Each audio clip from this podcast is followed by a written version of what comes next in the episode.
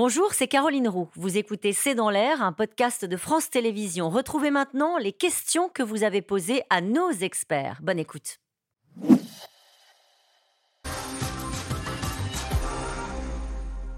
Une question de Catherine en Côte d'Or. Pas de panique, mais tous les jours, on nous répète qu'il y aura des coupures d'électricité. Qui faut-il croire? Alors, Emmanuel Duteil, qui faut-il croire? Je pense qu'on peut croire euh, les deux. C'est-à-dire que si on fait tous des efforts, il n'est pas totalement inenvisageable que nous n'en arrivions pas à des coupures d'électricité massives. Qu'est-ce que je fais Il n'est pas totalement inanimable. il y a trop de négations pour que ce soit totalement honnête. dire aux gens, il n'y aura pas de coupure, ce sera un mensonge. Dire aux gens, c'est sûr et certain que la moitié du pays va avoir des coupures, c'est aussi quelque chose que l'on ne peut pas dire de façon euh, claire et définitive. Si nous faisons tous des efforts, et surtout si les entreprises, mais les commerçants aussi. Regardez, baladez-vous dans les grandes métropoles, le nombre de bureaux qui sont encore allumés à 22 heures ou chauffés de façon euh, inutile le vendredi quand euh, une partie des gens sont en télétravail. Bon, si on fait tous ces efforts, on peut essayer d'éviter euh, des coupures.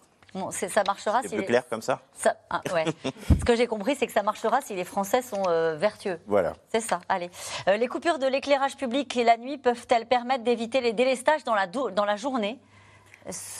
Que En fait, euh, euh, c'est simple. Il y a des heures de pic de consommation le matin et le soir, c'est entre euh, le matin quand tout le monde se réveille, le soir quand tout le monde cuisine.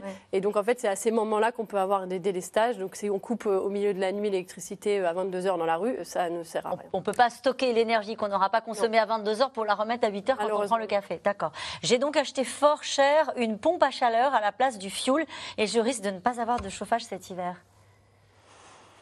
Oui Ben.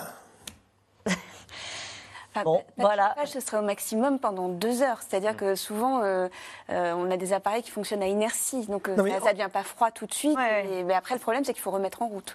il faut quand même rappeler, on ne l'a pas assez dit, je crois, depuis le début de cette émission, qu'avant la coupure, il y a toute une série d'étapes qui précèdent. le grand progrès qu'on a fait au cours des dernières années, c'est d'améliorer les techniques d'effacement. C'est quoi l'effacement L'effacement, c'est de dire euh, un grand consommateur d'électricité, par exemple une entreprise chimique, eh bien signe un contrat avec le fournisseur d'électricité et s'engage euh, à euh, interrompre sa production à la demande du fournisseur d'électricité, moyennant des rabais qu'il a, moyennant des ristournes qu'il a. Donc ça, c'est les techniques d'effacement telles qu'on les pratique pour les entreprises depuis longtemps. Ce qu'on a fait au cours des dernières années, c'est de généraliser le système et euh, d'avoir même chez les particuliers des contrats qui permettent ces stratégies d'effacement grâce justement aux compteurs intelligents. Et donc, on progresse de plus en plus pour rendre plus flexible la consommation d'électricité. Et d'ailleurs, une baisse de ce chiffre que je cherchais tout à l'heure et qui est dans votre journal, une baisse de consommation de l'ordre de 1 à 5 et de 15% dans les situations les plus critiques devrait permettre d'éviter les coupures de courant. Donc, avant d'arriver au blackout, il y a la mobilisation de tous et des techniques que vous Donc, les techniques d'effacement, c'est un premier élément. Le deuxième élément, c'est les fameux éco-gestes. Et moi, je suis très frappé. Je, je, discute avec des amis de César, des gens qui n'avaient absolument pas la sensibilité écolo. Ils disent, bah oui, si euh, il faut mettre en route la machine à laver la vaisselle plutôt dans la nuit plutôt que la matinée, bah pourquoi pas? Et ils le font concrètement. Donc moi, je crois qu'il y a un certain progrès et on va le constater dans les chiffres qu'on aura bientôt. Et on a vu que pendant le Covid, les Français s'étaient plutôt bien comportés, avaient joué le jeu. Peut-être qu'il y aura de très bonnes ben surprises à l'occasion ben de, cette crise. Il ne faut pas oublier un argument décisif, c'est que ça permet de faire des économies aussi. Aussi, surtout en ce moment. Euh, et après le début janvier, puisqu'on rappelle que la facture d'électricité augmentera de, 15%. Hein. A-t-on bien évalué les conséquences de ces coupures d'électricité pour l'économie française Est-ce qu'on mesure? Alors, euh, finalement, par, définition, c'est imprévisible puisqu'on ne sait pas combien d'entreprises seront coupées, où elles seront coupées, pendant combien de temps. Mais ce qu'on sait déjà, c'est que cette crise, elle coûte extrêmement cher à l'industrie française parce que c'est une crise d'approvisionnement, mais c'est surtout une crise de prix avec des prix d'électricité qui ont flambé. On l'a dit, on l'a, on l'a redit. Euh, et pour, les, pour l'industrie, hein, c'est, la cause principale de la baisse de consommation qui est de l'ordre de 10% aujourd'hui en France. C'est colossal.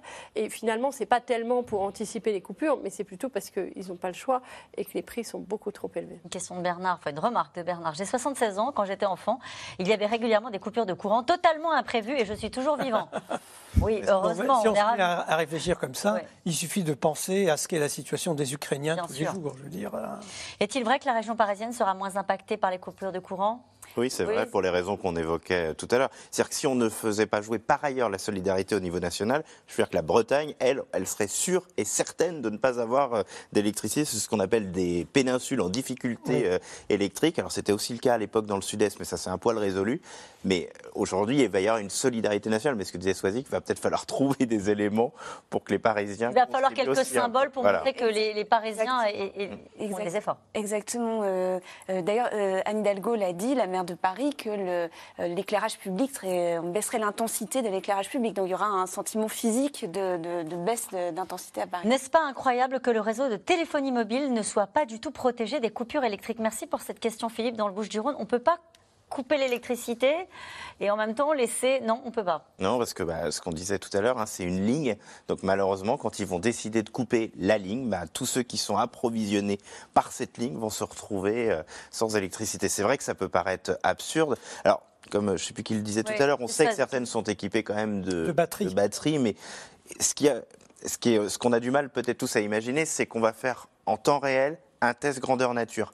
Donc peut-être que ça fonctionnera au final, peut-être que ça va être même les coupures seront peut-être moins graves que ce que là on met sur euh, sur la table. Mais les réseaux de téléphonie se préparent. Euh, ah oui, puis ils sont pas contents, je peux vous dire, de devoir être coupés comme les autres bah, il se prépare euh, en essayant là aussi de faire les tests les plus euh, intenses pour essayer de voir à quel kilomètre est euh, l'antenne qui va pouvoir utiliser. Parce que c'est pareil, c'est-à-dire que si on se met tous à téléphoner sur l'antenne d'à côté, parce que bien évidemment tout le monde va vouloir appeler l'autre en disant t'as vraiment pas d'électricité, on, est, on a beau être très, très solidaire, on n'est pas toujours très malin. mais, c'est vrai que la carte que tout le monde cherche, c'est la carte des zones blanches justement, c'est-à-dire les endroits où on pourra. Et personne ne l'a. Alors pour l'instant non, mais dans la circulaire, la fameuse circulaire qu'a envoyé Elisabeth Borne au préfet, il peut parler d'un système Synapse. C'est un système interne et donc elle sera normalement sur ce système-là, mais il est peut-être pas opportun d'ailleurs qu'elle soit rendue publique pour des raisons de sécurité. Donc ça, va, faire l'objet de discussions. Ce qui est intéressant, on parle de téléphone, on parle aussi d'Internet. En revanche, les data centers sont reliés. Vous parliez tout à l'heure du métro qui est relié euh, directement à RTE, au réseau. C'est pareil pour les data centers. Ils sont reliés directement. Il n'y aura pas une perte de données? Non, il n'y aura pas de perte de données a priori. Euh, une question de Sandrine dans le Haut-Rhin. EcoWatt est-elle la version énergie de tous anti-Covid. Tout à fait. Vous l'avez téléchargé Tout à fait, je l'ai téléchargé. Euh, Ça marche bien. Euh, vous avez à la fois des tableaux, des, des croissants qui vous montrent les heures euh, où c'est vert.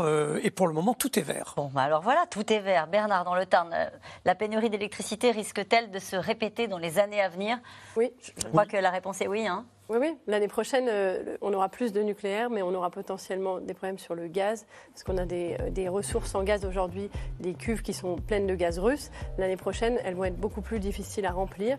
Et on va avoir des centrales nucléaires qui vont fonctionner, mais pas à plein, on l'a déjà dit. On a globalement sous-investi pour les cinq prochaines années. Bon, allez, merci, on va terminer avec ça. Merci à vous tous. Vous venez d'écouter C'est dans l'air, c'est un podcast France Télévisions. N'hésitez pas à vous abonner. C'est dans l'air est disponible gratuitement sur toutes les plateformes audio, en vidéo disponible sur francetv.fr. À très bientôt.